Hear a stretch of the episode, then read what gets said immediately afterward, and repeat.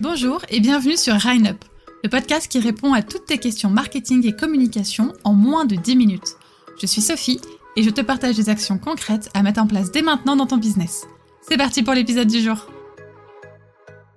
6 critères pour avoir un profil Instagram parfait. Tu te renseignes constamment sur ce qu'il faut publier sur Instagram pour être intéressant. Tu sais que tu dois répondre aux besoins de ta cible, que tu dois partager quel type de contenu, c'est super. Mais pourtant, tu as l'impression que les gens ne s'abonnent pas suffisamment à ton profil. Pourquoi? Bah peut-être parce que bien qu'ils aient aimé ton post, bah ton profil ne les a pas vraiment convaincus de s'engager avec toi et donc de te suivre. Sache qu'on juge un profil Instagram en moins de 5 secondes. On prend pas vraiment le temps d'aller lire les 5 dernières publications pour savoir si tes arguments sont convaincants ou pas. On regarde rapidement ton profil, ta photo, ta bio, l'esthétisme, mais si le tout ne nous a pas convaincus rapidement, alors on s'abonne pas et on t'oublie dans la minute. C'est pourquoi je te partage maintenant 6 critères pour avoir un profil Instagram parfait. Le premier critère est un critère technique que les utilisateurs d'Instagram ne verront pas, mais qui pourra réellement faire la différence pour toi. Il faut que tu aies un compte professionnel ou créateur plutôt qu'un compte personnel. Il suffit d'aller sur ton profil et cliquer sur le menu en haut à droite. Et là, à ce moment-là, tu as accès à des paramètres, tu pourras basculer ton compte. C'est gratuit et ça se fait en quelques secondes, mais ça peut vraiment être bénéfique. En passant à un compte professionnel ou créateur, tu auras beaucoup plus de fonctionnalités, comme des statistiques beaucoup plus précises, et c'est indispensable si tu souhaites te professionnaliser. Tu pourras aussi mettre des liens en story, faire des publications sponsorisées, programmer ton contenu, ou encore ajouter un bouton de connexion sur ton profil. Donc n'hésite pas et passe directement en créateur ou professionnel. Petit aparté, je sais que certains d'entre vous n'ont pas les musiques pour les reels et les stories avec les comptes professionnels. Personnellement, moi je suis en compte pro et j'y ai accès, donc dans ces cas-là, n'hésitez pas à repasser votre compte quelques jours en personnel et vous remettre en professionnel, ou tout simplement sinon être en créateur, normalement vous aurez de nouveau les musiques. Le deuxième critère, c'est également un critère un peu technique, et que tes abonnés n'iront pas forcément vérifier, mais qui va permettre à l'algorithme de mieux te comprendre. Il faut que tu aies des abonnements de qualité. Et là, je te parle bien des gens que toi tu suis et non des gens qui te suivent. Pour être bien référencé sur Instagram, comprennent quel type de contenu tu partages et dans quel milieu tu évolues, tu dois suivre les gens dans ton domaine. Alors déjà, je te conseille de ne pas suivre trop de comptes, ça sert à rien, de toute façon, tu verras pas tout le monde. Si tu utilises Instagram pour une utilisation professionnelle, ne suis pas ta famille ou tes amis, ou alors le moins de comptes possible, et concentre-toi sur tes collègues, tes concurrents ou tes clients.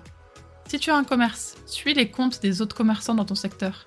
Et je parle de ton secteur métier, donc les gens qui peuvent avoir des offres similaires aux tiennes, mais également de ton secteur géographique. Si tu es artiste, suis d'autres artistes, des comptes de magazines spécialisés, des leaders d'opinion dans ton domaine. Et n'hésite pas également à suivre ta cible, ceux qui partagent régulièrement du contenu dans ton domaine ou des clients réguliers que tu as. Les quatre prochains critères, eux, sont visibles, et c'est parfois ce qui empêche ta cible de s'abonner à toi. Si ces critères ne sont pas optimisés et ne te ressemblent pas, alors ta cible peut se désintéresser de ton compte, alors que ton contenu est peut-être parfaitement adapté pour eux. Le premier critère, c'est la photo de profil. Oublie la photo de vacances, celle où tu es sur le haut d'une montagne ou celle que tu partages avec tes amis. Pour ta photo de profil, tu as deux choix.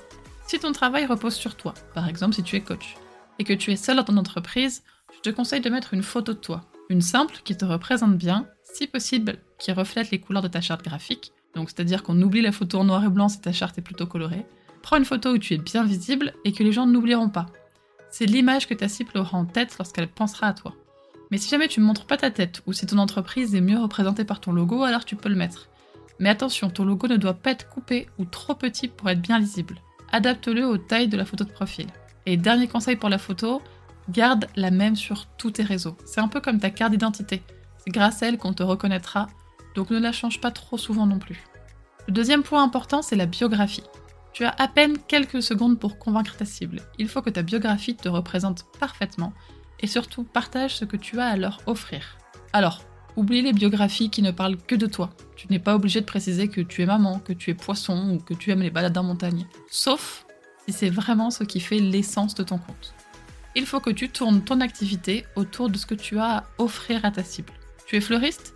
Ne précise pas uniquement que les roses sont tes fleurs préférées, dis-leur que tu as les fleurs parfaites pour tous les événements de ta cible. Personnellement, je suis experte communication digitale et réseaux sociaux, mais dans ma biographie, je t'explique que je t'aide à passer à l'action. Alors attention, le nombre de caractères est limité et tu vas devoir trouver tes mots avec soin. Mais va droit au but. Et je te conseille toujours de partager ceci. En premier, le titre, celui qui est en gras, je te conseille de mettre ton nom ou celui de ton entreprise et un mot-clé qui concerne ton secteur d'activité, ce que tu fais. Ensuite, je te conseille de mettre quelques mots-clés ou phrases qui expliquent ce que tu as à m'offrir. Si à la place, je te conseille de mettre une phrase qui explique ta différence. Tu es coach? Ok, mais dans quoi? Quelle est ta spécialité? Est-ce que tu as une manière différente de travailler? Parce qu'il y a des dizaines, des centaines, des milliers de coachs sur Instagram. Pourquoi est-ce que je devrais m'abonner à toi et pas à un autre? Et en dernier, une petite phrase qui incite à cliquer sur le lien dans ta bio ou à s'abonner. Tu proposes des livres blancs, tu as un podcast, tu as une nouvelle offre, indique-le. Incite-moi à aller le découvrir en cliquant sur ton lien. Attention, ne mets pas de hashtag dans ta biographie, ça ne sert à rien, ils ne sont pas cliquables et tu ne seras pas mieux référencé. Bref, encore une fois, va droit au but. Si tu es trop généraliste ou trop dans la poésie, tu auras plus de mal à convaincre.